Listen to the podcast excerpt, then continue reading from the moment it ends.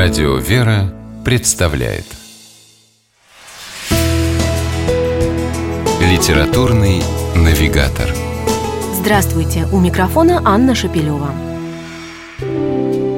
Однажды американская писательница Кэтрин Хайт попала в беду. Ночью на пустынной улице у нее загорелся автомобиль. Вдруг откуда ни возьмись появились двое мужчин. Они подбежали к машине и каким-то непостижимым образом сумели погасить огонь.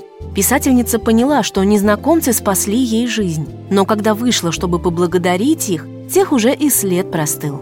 Кэтрин признается, что с тех пор стала внимательнее смотреть по сторонам. Вдруг кому-то рядом с ней понадобится помощь. А еще происшествие с автомобилем вдохновило Кэтрин Хайт написать книгу, которая стала мировым бестселлером – роман «Заплати другому». Сюжет произведения, казалось бы, прост. В классе, где учится 12-летний паренек по имени Тревор Маккини, появляется новый учитель – мистер Рубен Сент-Клер.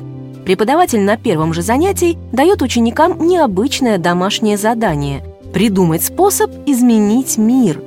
А на следующем уроке Тревор делится с классом и мистером Сент-Клером своей идеей.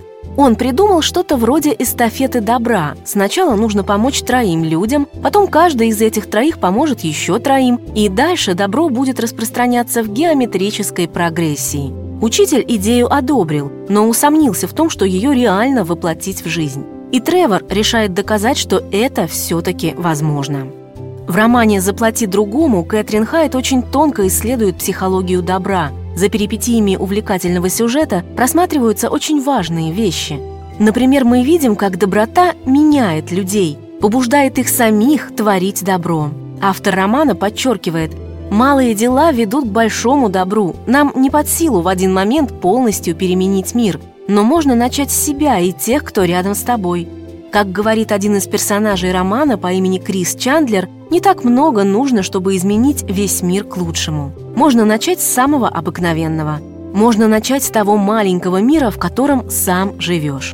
Лучшее тому подтверждение – реальное движение «Заплати другому», которое возникло после выхода романа Кэтрин Хайт в свет и существует в разных концах мира по сей день. И каждый из нас может к нему присоединиться. С вами была программа «Литературный навигатор» и ее ведущая Анна Шапилева. Держитесь правильного литературного курса.